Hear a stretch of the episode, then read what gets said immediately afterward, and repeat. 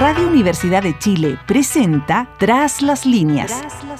Conversaciones con Manuel Antonio Garretón, Premio Nacional de Humanidades y Ciencias Sociales. Programa producido por el Departamento de Sociología de la Universidad de Chile con el auspicio del Centro de Estudios de Cohesión y Conflicto Social COES y que cuenta con el financiamiento del Fondo de Fomento de Medios de Comunicación Social del Gobierno de Chile y del Consejo Regional.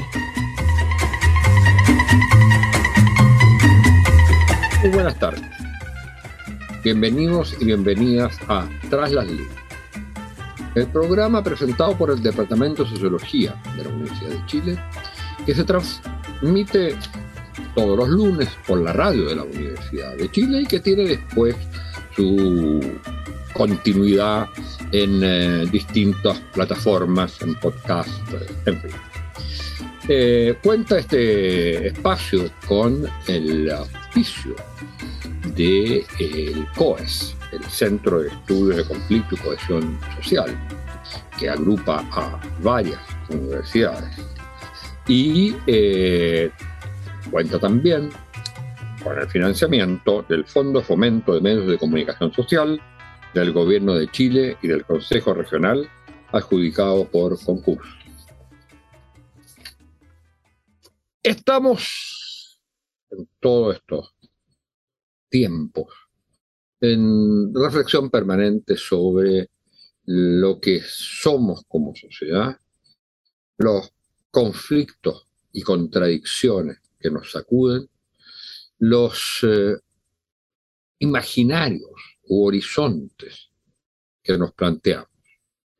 Es evidente y estamos en el mes en que esto se rememora, que esto que no es una problemática nueva, es el problema de siempre de una sociedad, tuvo un punto de inflexión en el estallido de octubre de 2019.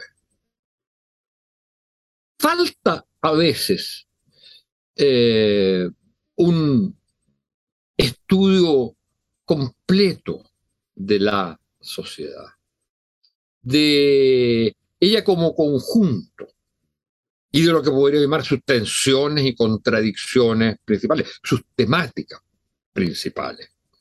Eh, se puede hacer esto y tenerlo recurriendo a múltiples estudios de distintas instituciones.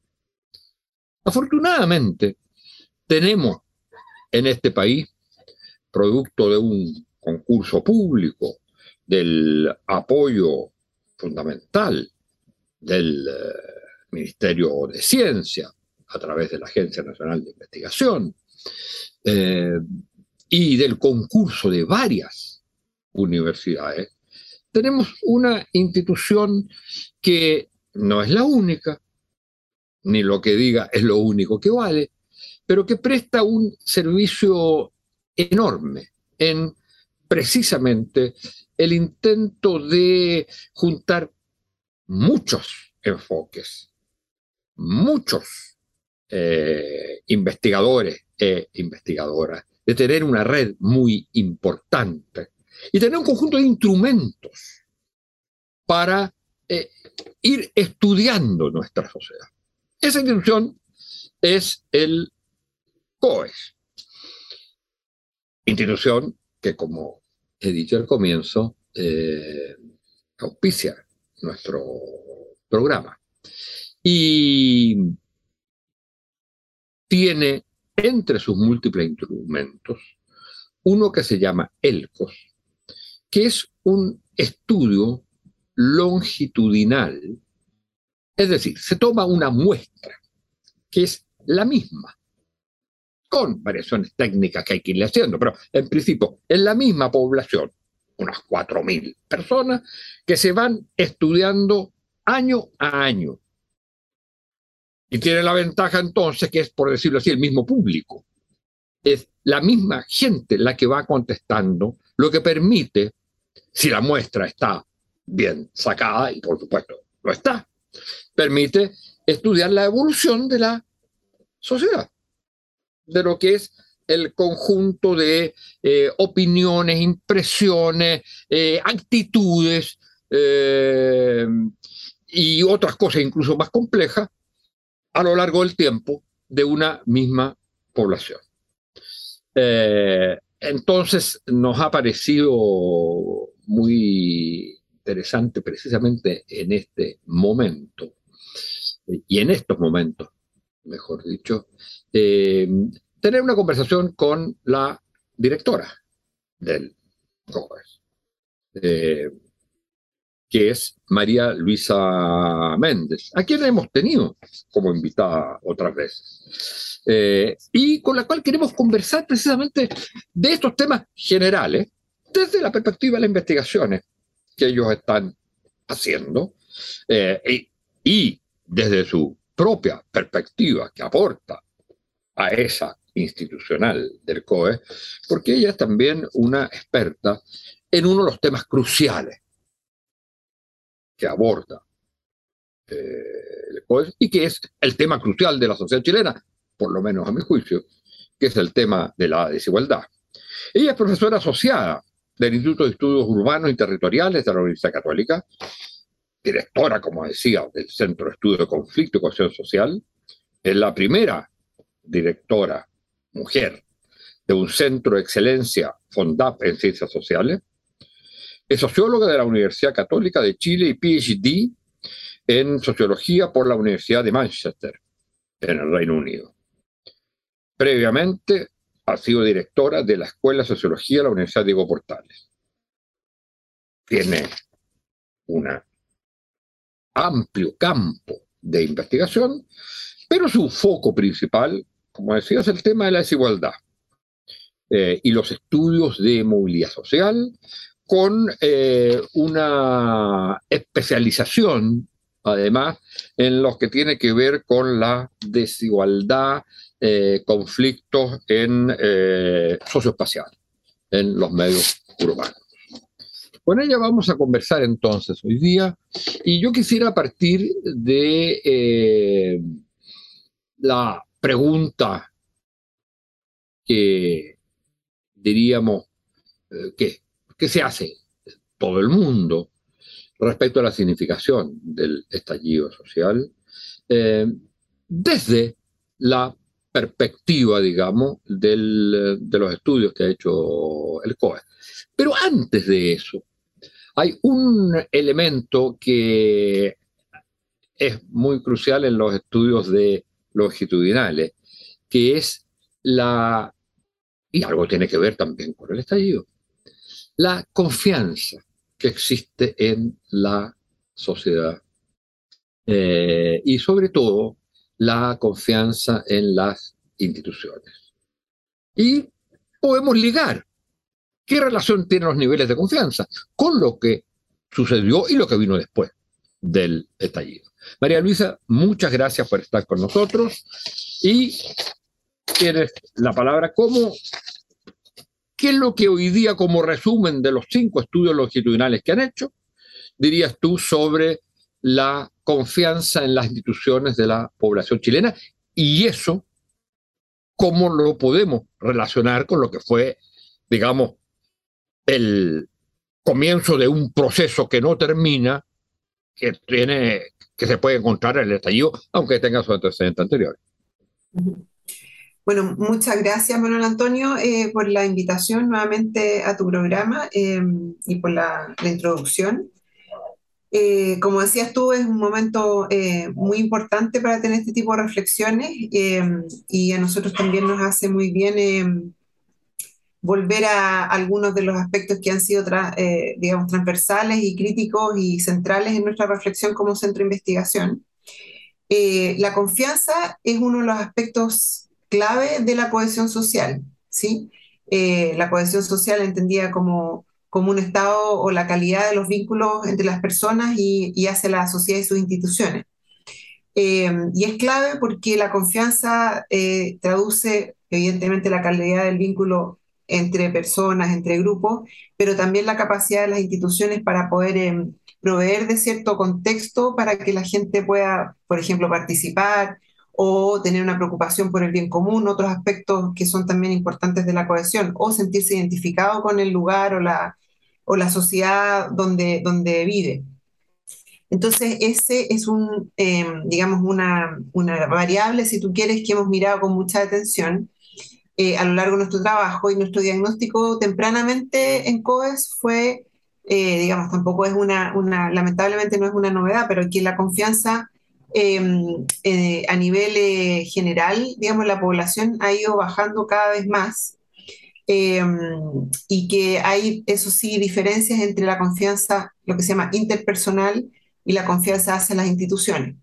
En el primer caso, en la confianza interinstitucional, nosotros, eh, la población que hemos seguido, que decías tú, ¿verdad? La encuesta del SOC, en las últimas cinco mediciones, teniendo el estallido de por medio y post-estallido, eh, vemos que eh, más o menos se mantiene, no es muy alta, pero la gente cree que puede confiar en otras personas, en los que están de acuerdo con aquello es en torno a un 30% de la población. Se mantiene más o menos alta, pero lamentablemente, y eso conecta con el aspecto transversal, digamos, la desigualdad, esto no está, eh, digamos, igualmente distribuido a la población. Es increíblemente asimétrica la confianza que tienen eh, las personas de sectores más vulnerables respecto a los sectores más acomodados. Y aquello es incluso más marcado respecto a su experiencia de confianza en instituciones. Em, los datos ahí sí que nos muestran que ha habido un desplome de la confianza eh, de las personas e instituciones como, eh, bueno, desde luego las autoridades políticas, el, presidente, etcétera, pero también instituciones como carabineros en el estallido hubo un desplome muy grande y ahora en la medición del 2021 subieron un poco, pero no, a un nivel como el nivel anterior. Perdón, María Luisa, perdón, pero en el, eh, no entendí bien, en, en el caso de la confianza interpersonal, también hay diferencia entre los sectores, digamos, populares, pobres y los sectores más acomodados. Así es, eso es lo que nosotros hemos estado observando. Bueno, en, en COES hay un área importante de estudios de eh, personas que están haciendo mucha investigación, por ejemplo, en, en, sectores populares, en torno al movimiento de la vivienda, con sectores vulnerables y también sectores medios bajos. Y bueno, tú sabes, eh, tenemos una tradición larga de, investigación en esa área, en, eh, en, Chile, bueno, en América Latina también.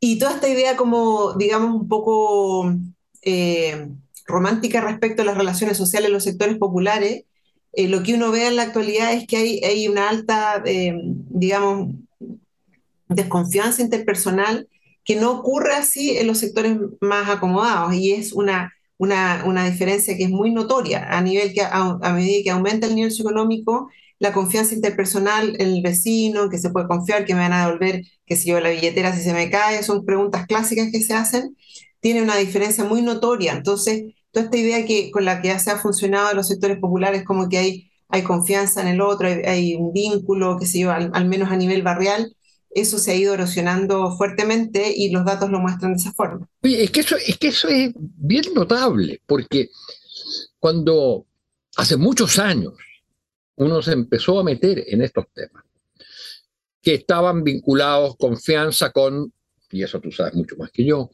con el tema famoso del capital social. Se hacía ver que en los lugares donde más había capital social en el sentido de redes, de relaciones, eran los sectores populares. Eh, y esto hay estudios en aquella época, yo recuerdo, porque eh, nunca eh, me convencieron mucho, pero me mostraban los estudios, por ejemplo, en Argentina y en otros países de América Latina, donde eran especialmente los sectores populares que existían los mayores niveles de confianza interpersonal o de capital social en el sentido de eh, redes en las cuales se apoyan unos a otros, etc. Entonces, lo que sería, lo, que es muy importante, lo que tú estarías diciendo es que con el tiempo, eso, que era que quizás lo único eh, que la sociedad les daba a los sectores populares, también se habría ido perdiendo. Claro, eso, eso, mira, yo creo que hay una, mm, como un testimonio casi eh, como de una trayectoria académica, es el trabajo de Vicente Espinosa. Eh, Vicente, por ejemplo, fue de las primeras personas que puso como un ojo más crítico con John Durston en el caso del, del capital social en los sectores más populares y mostró, por ejemplo, la diferencia entre los lazos débiles y los lazos fuertes y cómo eh, los sectores populares producto de las erradicaciones, producto de la marginalización, producto de la, de la construcción de, vivienda en torno a subsidios, de la competencia entre los, entre los eh, comités de allegado, etcétera, se iba debilitando el capital social, por una parte el débil, es decir, contactos con personas lejos, digamos, de sus redes cercanas, lo cual en, cierto sentido les podía proveer de, recursos que eran eh, escasos en su entorno, pero como también se estaban deteriorando los lazos fuertes. Entonces, la gente tenía cada vez menos amigos, cada vez menos cercanos, cada vez menos gente a quien visitar, o sea, todas las formas como, como clásicas de medición de, ese vínculo. Y bueno, Vicente también es parte del, COES y otras personas también han estado haciendo estudios de eh, capital social, si tú quieres, de redes sociales, y efectivamente hay un deterioro muy notable de, aquel capital que dices tú, como que se podía actualizar para resolver ciertos problemas de subsistencia, con una alta desconfianza. Entonces, cuando uno cruza los datos cuánticos, los datos quali, por ejemplo, que te decía yo, estudios de pobladores, lo que uno ve es que eh, efectivamente cuando hay como grupos organizados, hay una cierta, ¿verdad?, un cierto vínculo a través de ciertas eh, prácticas políticas que se van instalando, ¿verdad?, eh, que todavía apuntan a solidaridad, ¿verdad?, eh, a ciertas formas de reciprocidad, pero que también se desenvuelven en altos contextos de desconfianza. ¿Ya?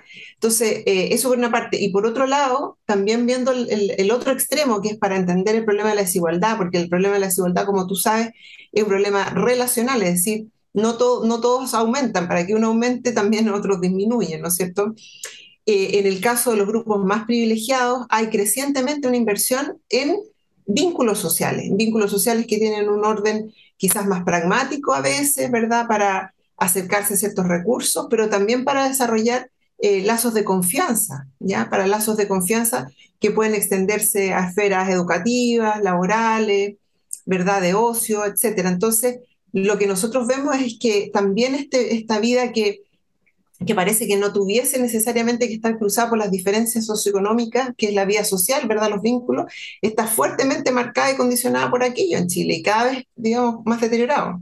Y la confianza en las instituciones, que es, eh, que tú señalabas, que no siendo demasiado alta la primera, la segunda estaba por los suelos, la, la confianza en las instituciones, también hay eh, una diferencia, o es transversal, hay una diferencia entre sectores pobres, sectores populares y sectores más acomodados, hay una diferencia respecto a la confianza institucional, o todos desconfían de las instituciones, o en los distintos, eh, según si se pertenece a uno u a otro sector, la confianza es mayor o menor en una u otra institución. Mira, lo que nosotros hemos registrado en estas últimas mediciones, en estas cinco mediciones, es un, punto súper importante es cómo se desplomó la confianza institucional durante el estallido. Cayó así como a pique, ¿verdad? Eh, en, estas esferas que te decía, desde las autoridades políticas y ciertas instituciones como carabineros, ¿verdad? El Congreso, gobierno, etc. el Poder Judicial, los partidos políticos. Eh, se deterioraron. Eh, algunas de esas, eh, por ejemplo, Carabineros, justo estábamos hablando con una colega en la mañana, con Macarena Orchat, sobre eso, Carabineros retoma un poco, sube un poco, y eso lo estamos tratando de vincular también como con el aumento de percepción de inseguridad que evidentemente hay en la población. pero, pero lo cierto es que ha habido un desplome de la confianza en las instituciones. Eh, también nosotros lo que hemos hecho en COES, que, que va de, la mano un poco de esto que estamos hablando, es em, el seguimiento de eh, la, digamos, la legitimación de la violencia, del uso de la violencia como por, por, la propia cuenta, ¿ya? Es decir, que la gente, no sé, pues si ve a un delincuente lo pueda retener, ¿verdad? O hacer un linchamiento. Y lo que hablábamos, ¿verdad? Con estos colegas y estas colegas es que eh, en la medida en que se sigan deteriorando cierta, la confianza en ciertas instituciones, también va a, abrirse más la pregunta sobre entonces quién ejerce ese, ese tipo de violencia, ese tipo de control, ¿verdad? O ese tipo de poder eh, en la sociedad. Eh, y obviamente está dejando un espacio, un vacío que va a poder ser llenado por distintos tipos de expresiones. Entonces, es tremendamente preocupante. Y respecto a tu pregunta, evidentemente, hay, y aquí es, es realmente notoria la diferencia en los sectores más populares hay una muchísimo más alta desconfianza en estas instituciones y la gente de los sectores más privilegiados nosotros lo hemos, lo hemos mostrado con mucha notoriedad, la gente de los sectores más privilegiados confía en las instituciones, cree que funciona la meritocracia, cree que cada persona eh, recibe lo que, lo que merece, ¿verdad? Eh, cree que existen los, digamos, los procedimientos, los mecanismos adecuados y legítimos en la sociedad para distribuir los recursos, etcétera. Entonces, eh, Pero en esos sectores existe más confianza también en el Congreso, en los partidos políticos, etcétera. También hay más confianza en todas esas instituciones. claro, pero cuando uno mira esos datos desde el punto de vista cualitativo, para entender un poco de qué se trata esa confianza, en los sectores más privilegiados hay más eficacia, eh, por ejemplo, en el uso o en, digamos, en la, sí, en el uso de las instituciones, ¿no es cierto? Claro, si exactamente. Yo, si yo voy a la municipalidad, bueno, me van a responder, me van a, me van a resolver el problema, no me van a discriminar, ¿verdad? Sino que me van a resolver el problema. Entonces, por supuesto que confían, ¿verdad? Y además, digamos, de un punto de vista más crítico, eh, son grupos que se sienten más cerca, términos, por ejemplo, de clase social, respecto de aquellas posiciones que que habitan las instituciones, son parte de un continuo. Y eso precisamente, esa connivencia, por decirlo así, o relación, refuerza la desconfianza en los sectores que están al otro lado, digamos, eh, a los sectores pobres o sectores populares. Mira, te quiero llevar a propósito de, de los temas de desigualdad a, a otro a otros variantes, digamos, que es lo siguiente.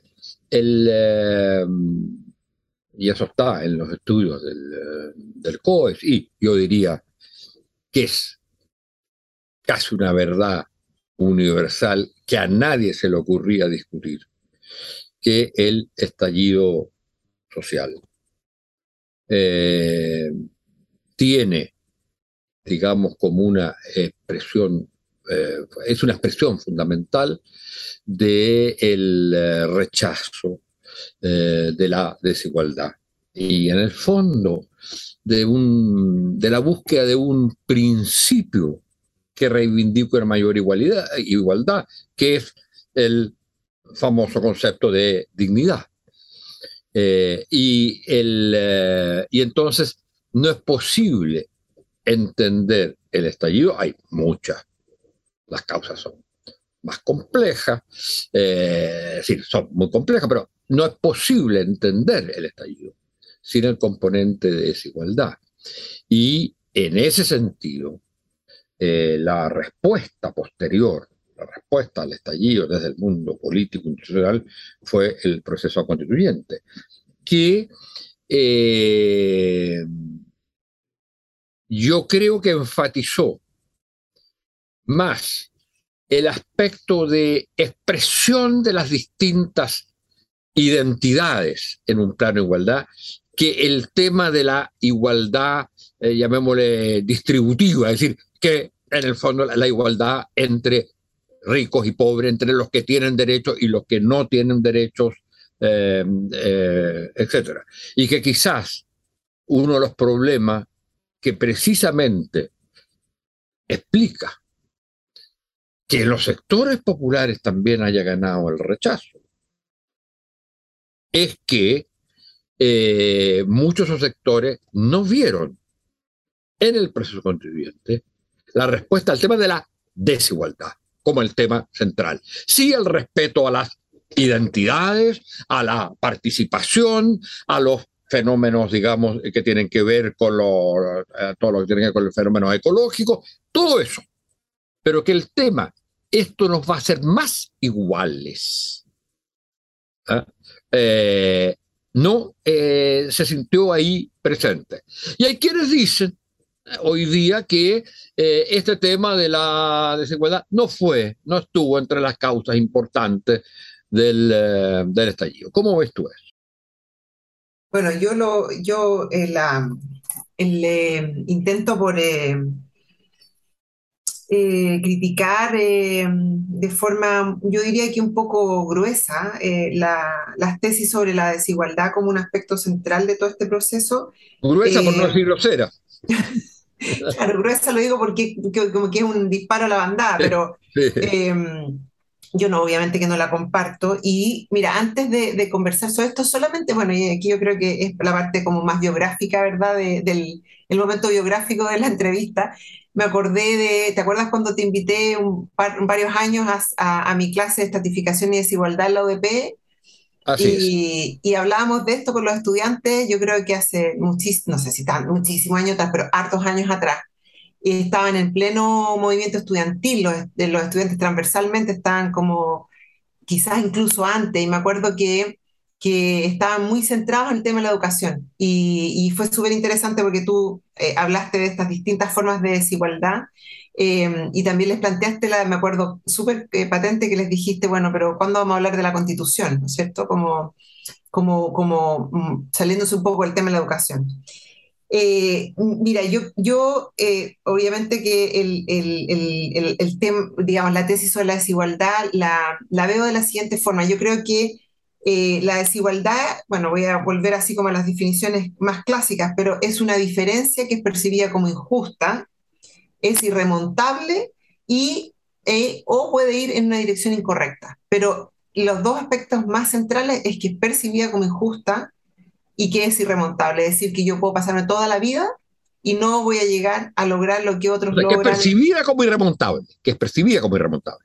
Es, o que es, es, irremontable. Es irremontable, objetivamente es irremontable, ¿no es cierto? Bueno, yo puedo vivir, sabemos que las sociedades tienen un sistema que legitima una distribución de recursos que a veces es altamente injusta y desigual y uno puede percibir que es remontable, ¿no es cierto? Pero, pero objetivamente es una diferencia que es irremontable y que es percibida además como injusta.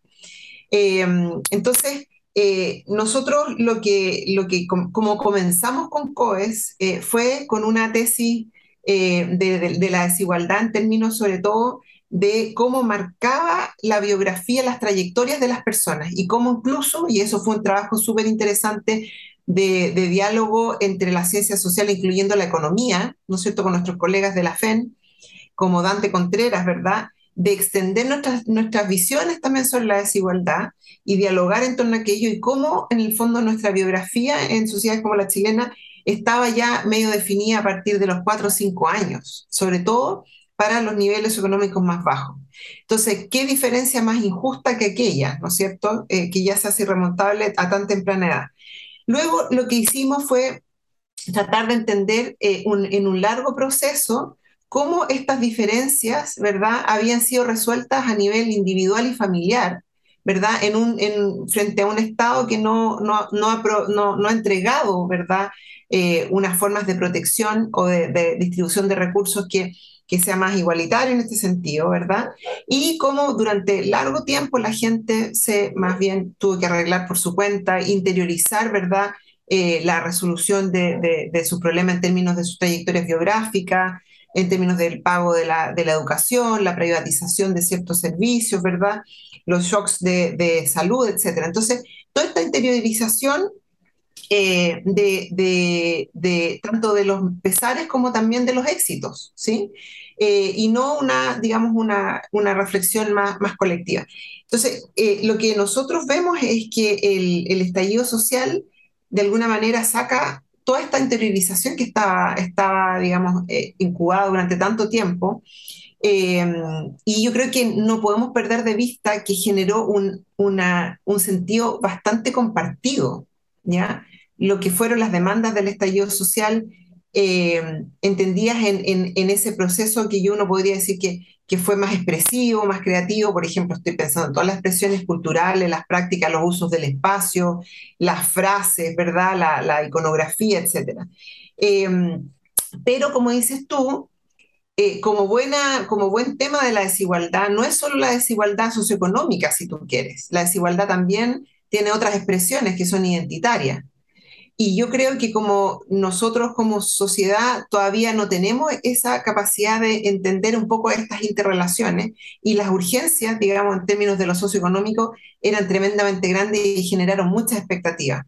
¿sí? Sobre todo que se veía además, y eso eh, en esa misma época, eh, digamos, eh, previo al estallido, un par de años antes, aparece este famoso estudio del PNUD, ¿no? Desiguales. Eh, donde, de, de, de, la multiplicidad de dimensiones de la desigualdad y que si había que condensarlas en uno, en una, era el, la desigualdad en el trato. Y eso es exactamente lo que se expresa cuando se habla del abuso. Y de la dignidad. En, el estadio. Claro, efectivamente, y de la dignidad, como decías tú, ¿no es cierto? Entonces, es, es, es ese entramado, es decir, eh, ya décadas de interiorización de los esfuerzos, de los fracasos y de los éxitos, ¿verdad? Eh, un malestar incubado, obviamente un sentimiento antiélite que sigue presente, un poco lo que estábamos diciendo antes, ¿verdad?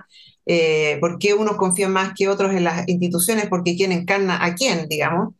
Entonces, eh, esta interiorización eh, muy marcada, este sentimiento antiélite, esta creciente de legitimidad también del ejercicio del poder en, en unas élites que también aparecen muy cohesionadas, y obviamente este sentimiento de, de, un trato indigno, ¿no? De, digno de parte sobre todo de, bueno, obviamente se, se, manifestó más fuerte con las autoridades de turno, pero, pero también había detrás toda esta, toda esta idea que está muy bien reflejada en el informe de Desiguales y en otros trabajos sobre, por ejemplo, el trato del Estado, ¿no es cierto? El Estado, cómo trata a los ciudadanos de distintas categorías en el fondo, ¿no es cierto? La espera, que bueno, es un trabajo ese de Auyero sobre otro caso Argentina, pero, pero que hace mucho sentido también en, en el caso chileno, ¿no? Ya, y entonces, el, ¿a qué atribuyes tú, y con esto tenemos que terminar, ¿a qué atribuyes tú el que este énfasis que hay entre, digamos, los triunfadores en el plebiscito eh, y en eh, que se expresan en el debate actual de estas últimas semanas, de hacer ver que el tema de la desigualdad no era el tema de la, eh, de la digamos, del estallido propiamente tal. Mira, yo veo que por una parte hay, claro, un intento de desautorizar estas tesis, eh, que me parece sumamente complicado porque al mismo tiempo es un ejercicio como para em, hegemonizar un debate, ¿ya? Como para volverlo una lógica como de una, hay una respuesta una, única, ¿no? Como, eh, y eso como desde las ciencias sociales yo creo que nosotros tenemos que, que, mostrar que las respuestas son mucho más complejas, es decir, las mismas demandas por la desigualdad también hay presentes demandas por movilidad social, que no significa que a la gente no le interese que el, país sea más justo, pero también quieren, digamos, poder concretar los proyectos de vida que sintieron que, merecían. Entonces, igual, lo igualitario no significa, eh, igualitario en qué sentido, yo creo que nos tenemos que seguir haciendo esa pregunta, ¿no es cierto? Pero este intento como por, em, por deslegitimar las tesis de la desigualdad me parece que que para mi gusto tiene, tiene una mirada muy de corto plazo, porque realmente lo que nosotros estamos viendo hoy, post pandemia, es un aumento de la desigualdad, es decir, se concentra más la riqueza, aumenta la pobreza y hay una pauperización de los sectores medios. Entonces, yo de verdad no veo cómo hay un correlato empírico con, con ese intento como por deslegitimar la, la discusión de tanto tiempo empírica, seria, eh, sobre, sobre este largo proceso que es complejo, es verdad, pero para eso estamos las ciencias sociales, para, para tratar de desentrañar procesos que son complejos. Claro, y sobre todo no estamos para decir, mire, el estallido fue simplemente la pulsión de una generación y de unos sectores jóvenes, eh, más el descontento de, eh, de grupos medios. Bueno, hay quienes siguen pensando en eso y con soberbia afirman que nunca se han equivocado. Bueno, muchas gracias, María Luisa, por tu presencia aquí y esperamos seguir contando contigo en otras ocasiones. Muchas gracias. Encantada, que estés muy bien. Y buenas tardes a ustedes, señoras y señores auditoras y auditores. Radio Universidad de Chile presentó Tras las líneas.